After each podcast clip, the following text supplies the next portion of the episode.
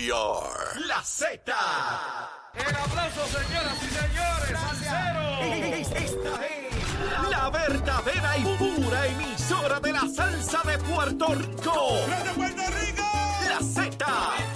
WZNTFM 93.7 San Juan, WZMTFM 93.3 Ponce y WIOB 97.5 Mayagüez. La que representa en la isla del encanto. De aquí para el mundo. A través de la aplicación La Música Z93. Tu, tu emisora nacional de la salsa. Buenos días Puerto Rico, buenos días América. Comienza Nación Z Nacional. Hoy martes 9 de mayo del año 2023. Soy Leo Díaz, contento de estar con todos ustedes tempranito en la mañana para quemar el cañaveral bien duro como corresponde. Y antes vamos a los titulares con Emanuel Pacheco. Buenos días Puerto Rico, soy Emanuel Pacheco Rivera informando para Nación Z Nacional en los titulares.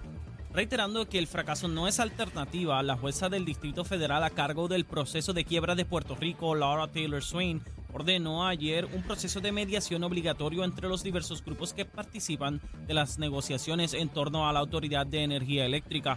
Tras cuestionar directamente a cada una de las partes que participan del proceso de título 3 de la AEE si están comprometidos o no con encontrar una solución consensuada para la corporación pública, Swain indicó a los abogados de la Junta de Supervisión Fiscal y a aquellos de bonistas, aseguradores municipales, acreedores no asegurados y trabajadores y jubilados de la Autoridad de Energía Eléctrica que las partes estarán obligadas a negociar siguiendo ciertos parámetros.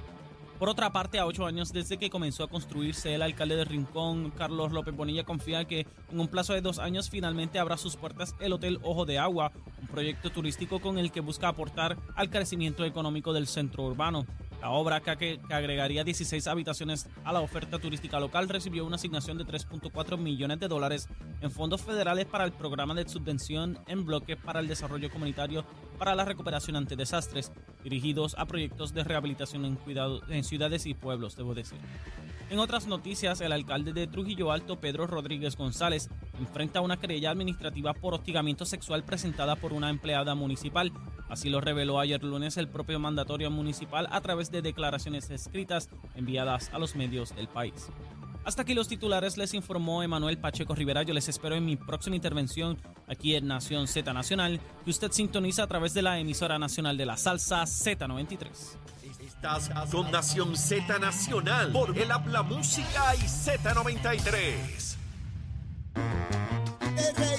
Aquí a Nación Z Nacional, mis amigos. Soy Leito Díaz. Besitos en el cutis para todos tempranito. Espero que hayan desayunado y los que no, pues estén prestos a hacerlo tempranito en la mañana. Mire, Marte, el domingo, Día de las Madres, vaya haciendo los arreglitos, ¿ah?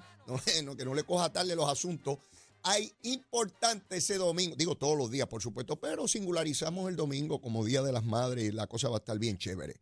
Luma, Lumita, Lumera, Luma, Lumita, Lumera. Mire, al amanecer 1.264 abonados sin energía, ese número subió a 3.505 ahora cuando verifique, siendo la región de Caguas la que más problemas tiene con 1.836. Así es que eso con relación a Luma, Lumita, Lumera. Bueno, mire, aquí este asunto de manejar las cosas dependiendo del partido, de la ideología, pues sigue siendo parte de nuestra cotidianidad.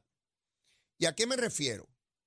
Resulta que el, eh, el viernes, en el programa de la Comay, se dio a la luz pública una querella contra el alcalde de eh, Trujillo Alto. Pedrito, le dicen Pedrito este pájaro. Pedro Rodríguez González. Este fue el que sustituyó al alcalde corrupto de Trujillo Alto.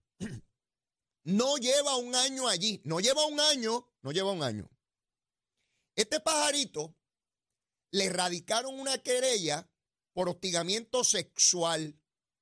Se la radicó una mujer policía municipal de Trujillo Alto. Eso fue el miércoles de la semana pasada en el programa de la Coma y se divulga el viernes. Y ayer cuando abrí el programa, entre las cosas que discutí, fue cómo es posible que ante un señalamiento de la gravedad de este, yo no sé si es cierto o no, eso no es lo que en eso aquí, eso no es lo que intento discutir, pues yo no estaba allí. Yo no sé si es cierto o no. Lo que sí sé es que la alegación es sumamente grave. Sumamente grave. Un alcalde que utilizando su poder municipal hostiga sexualmente a una mujer policía de su municipio. Esa es la alegación. Otra vez, no sé si es cierto o no. Sale en el programa ayer, yo planteé aquí que el alcalde tenía la obligación ayer mismo, ayer, de divulgar si eso era verdad. Pero que no era mandar un comunicado, era enfrentarse a las preguntas de la prensa. ¿Saben qué? Envió el comunicado y tiene el descaro y la desfachatez de decir que esto se está manejando internamente, que se están tomando las provisiones, la división legal y qué sé yo qué rayo, que él es inocente, por supuesto, no iba a decir otra cosa, y que no va a hablar más del asunto. O sea, que él determina que una alegación de la gravedad de esta, él determinó ya por sus pantalones, por sus asuntos, que no va a decir más nada y se acabó. Y nosotros nos tenemos que conformar con eso y seguirle pagando su salario de alcalde. Yo le pregunto a la gente del Partido Popular de Trujillo Alto, a los populares, si ustedes quieren mantener a ese pájaro ahí, díganme, ya uno salió corrupto, mire por dónde va este. Y yo esperaba que una situación como esta, el alcalde la divulgara el pasado miércoles, porque él dice que advino, advino en conocimiento el pasado miércoles, día 3 de mayo.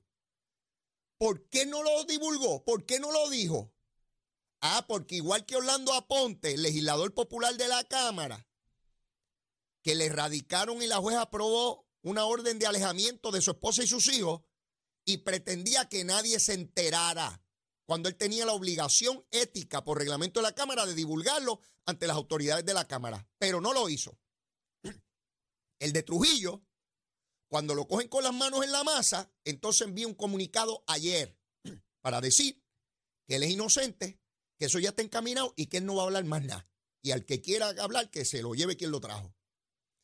Y entonces empiezo a mirar la doble vara, ¿verdad? Ustedes recuerdan a Héctor O'Neill, alcalde del PNP por, por varias décadas en el municipio de Guaynabo. Tuvo una situación, por lo menos en el caso de O'Neill, pues se, se probó, donde una mujer policía también alegaba hostigamiento sexual, por lo cual el municipio ha tenido que pagar una barbaridad de dinero pero yo me pregunto por qué no hay la misma vara que hubo con Héctor O'Neill. Porque los grupos feministas entraron hasta la alcaldía o ustedes ya se olvidaron. Ustedes no se acuerdan aquel grupo de mujeres que pertenecían a una organización feminista iban a entrar físicamente al municipio a sacar a Héctor O'Neill de allí. ¿No recuerdan un restaurante donde fue Héctor O'Neill y lo abusaron allí otros grupos y, y no podía entrar a ningún lugar? Era hostigamiento sexual. Díganme, ¿con qué prominencia se está destacando, requiriendo la fiscalización del caso de Trujillo? ¿O es que es popular? ¿Es que es popular? Díganme. Y no me venga nadie con el asunto, porque mire, mi hermano, alguien puede tener una relación con otra persona, que yo no sé si es este el caso. Pero para los machos que me están escuchando, escuchando, escuchen bien, machos cabríos, los que me estén escuchando que sean machos cabríos, espero que sea la minoría. Que la inmensa mayoría de los varones que me escuchan sean personas responsables y respetuosos. Cuando dos adultos mayores de edad consienten una relación, pues la consintieron. Pero cuando una persona en la relación dice hasta aquí, se acabó, no más, si la persona insiste, está entrando en hostigamiento y está violando la ley. Óiganme bien para que no tengan problemas, que después andan por ahí buscando abogados. Basta con que le diga que no y de ahí en adelante todo lo que sucede es ilegal. Si usted sigue para encima, porque usted es el dueño de esta mujer. Y vuelvo a decir, no estoy diciendo que este es el caso. Ese fue el caso de Guainabo, donde se alegaba que había una relación plebe, pa, pa, pa, y había machos que me decían, ah, es que ella tiene una relación con él. Mire, una vez se dice que no se acabó. Se acabó. Lo otro es machismo puro, de una sociedad que entiende, ay, como ella lo permitió que se unique. Sí, porque la mujer siempre es la que está fastidiada. Y el macho sigue por ahí para abajo, como el conejo. y se acabó. ¿Dónde están las primeras planas? ¿Dónde están los editoriales? ¿Dónde están las encuestas? ¿Dónde están las grandes concentraciones de organizaciones de mujeres allí en la alcaldía de Trujillo Alto? ¿No están? Vaya allí. Está aquello desolado, no hay nadie por allí. El billetero que está por allí vendiendo billetes hoy, para mañana. ¿Sí? No pasa nada. Entonces, hay sectores que me argumentan aquí que no podemos tolerar el hostigamiento. Y cuando matan mujeres, empiezan los editoriales y los grandes escándalos, los programas de radio y televisión de que qué rayos vamos a hacer. Y cuando tenemos casos concretos, específicos, que debemos requerir, escrutar, analizar, fiscalizar, entonces no pasa nada. No pasa nada. Excepto que sea estadista. Si es estadista, vamos para la alcaldía, vamos a sacar. Mire, a esta hora, José Luis Dalmau todavía es presidente del Partido Popular porque no han escogido el, que sigue, ¿no? Están en eso. José Luis Dalmau no ha dicho nada sobre ese caso. Y ahora menos que va a dejar la presidencia. Tatito, ¿ha dicho algo? Los senadores. Hay un senador del Partido Popular ahí. Sí, el otro Dalmau, Aponte Dalmau. A que Aponte Dalmau no ha dicho nada del alcalde de Trujillo Alto. Díganme qué políticos de la zona han dicho algo. ¿Han requerido información? ¿Les interesa la víctima o no? Que si les interesa la víctima o dejamos que se fastidie la víctima. A una mujer policía, ¿está mintiendo ella? ¿Será una embustera? Por eso es que nadie se mueve. Pregunto. Oigan, ¿y los candidatos a la presidencia del Partido Popular? ¿Dónde está Jesús Manuel? ¿Ha dicho algo de Trujillo? No. Javier Hernández ha dicho algo. Carmen Maldonado, mujer de allá, de Morovia, ¿ha dicho algo, Carmencita, o no? Carmen, habla, hija. No, no habla nada. Pablo José, candidato único a comisionado residente del Partido Popular. Pablo, Pablito, Pablito, echa para adelante, hijo. Aquí es que se prueban los que son. No es hablando gusanga del Partido Popular, es ahí específico. ¿Cómo se debe atender un caso como este? Pablo José, tú eres de la nueva generación y eres de Harvard. Yo no soy de Harvard, yo soy de allí de Capetillo. Es de la Colombia soy yo. Allí, la escuela superior. Y la escuela elemental Manuela Pérez. Yo no soy tan inteligente como tú. Tú eres brillante, yo no. Pues como tú eres brillante, yo quiero, yo quiero saber cuál es la posición del candidato comisionado residente, porque los demás hay que son unos viejos y que no sirven para tú eres la maravilla. Pues yo quiero saber que, cuál es tu política pública con relación a casos como este. ¿Qué debe hacerse en casos como este a nivel político, a nivel gubernamental? Es importante que se expresen. Pero está todo el mundo callado. No pasa nada. Nuestro pana de Trujillo Alto. Imagínate tú ese muchacho. Eh, Pablito, este, eh, Pedrito llegó allí el otro día. No ha cumplido un año. Calladito, usted lo ve ahí que parece que no rompe un plato. ¿eh? Mi hermano, la verdad es que no me debe sorprender. Las alegaciones son serias son muy serias. Y no veo resquemor público, no veo urgencia, no veo urgencia por atender esto. Con calma, vamos a darle espacio. Sí, como es el Partido Popular, espacio. Mucho espacio para que el hombre bregue allá. Ay, no le pregunten más, que ya él dijo, no se, a los miembros de la prensa muy respetuosamente, no se atrevan a preguntarle nada a Pedrito, que ya le advirtió que no va a contestar nada, que esto, cállense la boca, que yo no voy a hablar más de esto. Ya yo hablé lo que iba a hablar. Cállense. Se acabó. No veo ningún interés por buscar a la víctima. No, en el caso de Toronil se buscaba a la víctima. Sí, para que diera declaraciones, para ver dónde estaba, cuál era el alcance del asunto. Si es como el caso de Nogales. En el caso de Nogales, yo no veo a la prensa metida allí en Palmas del Mar a ver los apartamentos, ni dónde están. Si fuera del PNP se metían al apartamento, quién vive ahí, a qué distancia está del agua, dónde está, le ponían un dron así por encima, por el cielo, para que vean aquí dónde está todo y dónde están los apartamentos. Pero mire, mi hermano, hay unas protecciones inherentes, inherentes a las ideologías en Puerto Rico. Para unos sí y para otros no. Cuando el hostigador, mire la varita, mire la varita, cuando el hostigador sea del PNP, la vara cortita. Hay que sacarlo de la alcaldía hay que votarlo, hay que demandarlo, hay que meterlo preso, que no vuelva más a Puerto Rico. Pero si es popular, la vara larga, mire, tremendo ahí, mire, él no va a hablar nada más, eso tiene que ser un invento, es una mujer embustera. qué barbaridad. Mire ese hombre tan serio, tan íntegro que está eso. Un hombre no lleva un año ahí, eso es incapaz de hacer una cosa como esa. Así se bate el cobre en nuestra bella isla de Puerto Rico. En nuestras bellas, porque hay más de una isla. Está bien que Culebra y unos cuantos por ahí, ¿verdad? Sí, así se bate el cobre en esta cosita de cómo para unos de una manera y para otros de otra. Y va a escuchar todo tipo de justificación. Y hablando de justificaciones, después de la pausa, voy a hablar del proceso que se inicia hoy, que se está iniciando dentro de media hora en el Partido Popular para ir papeleta por papeleta a ver quién ganó la presidencia. He escuchado excusas de todo tipo para tratar de interpretar la debacle que vive, no solamente electoral de presidencia, institucional e ideológica, el Partido Popular. Pero vengo después de la pausa rapidito. Llévatela, chera. Buenos días, Puerto Rico. Soy Emanuel Pacheco Rivera con la información sobre el tránsito.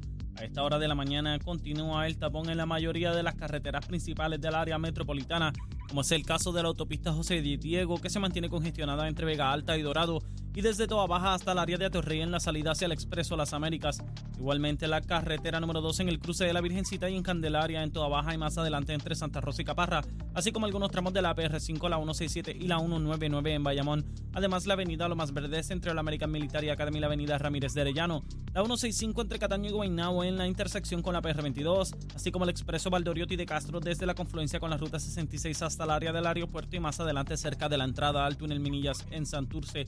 Por otra parte, el ramal 8 y la avenida 65 de Infantería en Carolina, el expreso de Trujillo en dirección a Río Piedras, la 176, 177 y la 199 en Cupey y la autopista Luisa Ferré entre Montelledra y la zona del Centro Médico de Río Piedras y más al sur en Caguas. Además, la 30 desde la colindancia de Juncos y Gurabo hasta la intersección con la 52 y la número 1. Ahora pasamos al informe del tiempo. El Servicio Nacional de Meteorología pronostica para hoy la entrada de aguaceros del sureste desde temprano en la mañana y en la tarde que estarán trayendo otras rondas de aguaceros y tronadas aisladas al noroeste de Puerto Rico. Los vientos se mantendrán del sureste de 10 a 20 millas por hora con variaciones a causa de la brisa marina y las temperaturas máximas alcanzarán los bajos 80 grados en las zonas montañosas y los 90 grados en las zonas costeras con los índices de calor alcanzando los sobre 100 grados. Para los bañistas y navegantes en el mar los vientos estarán del este de leve a moderado alrededor de 18 nudos y el oleaje estará de 5 pies para las aguas del Atlántico. También existe riesgo moderado de corrientes marinas para las playas del norte y noreste de Puerto Rico y Culebra y riesgo bajo para el resto de las playas locales. Hasta aquí el tiempo les informó Emanuel Pacheco Rivera. Yo les espero en mi próxima intervención aquí en Nación Z Nacional que usted sintoniza a través de la emisora nacional de la salsa Z93.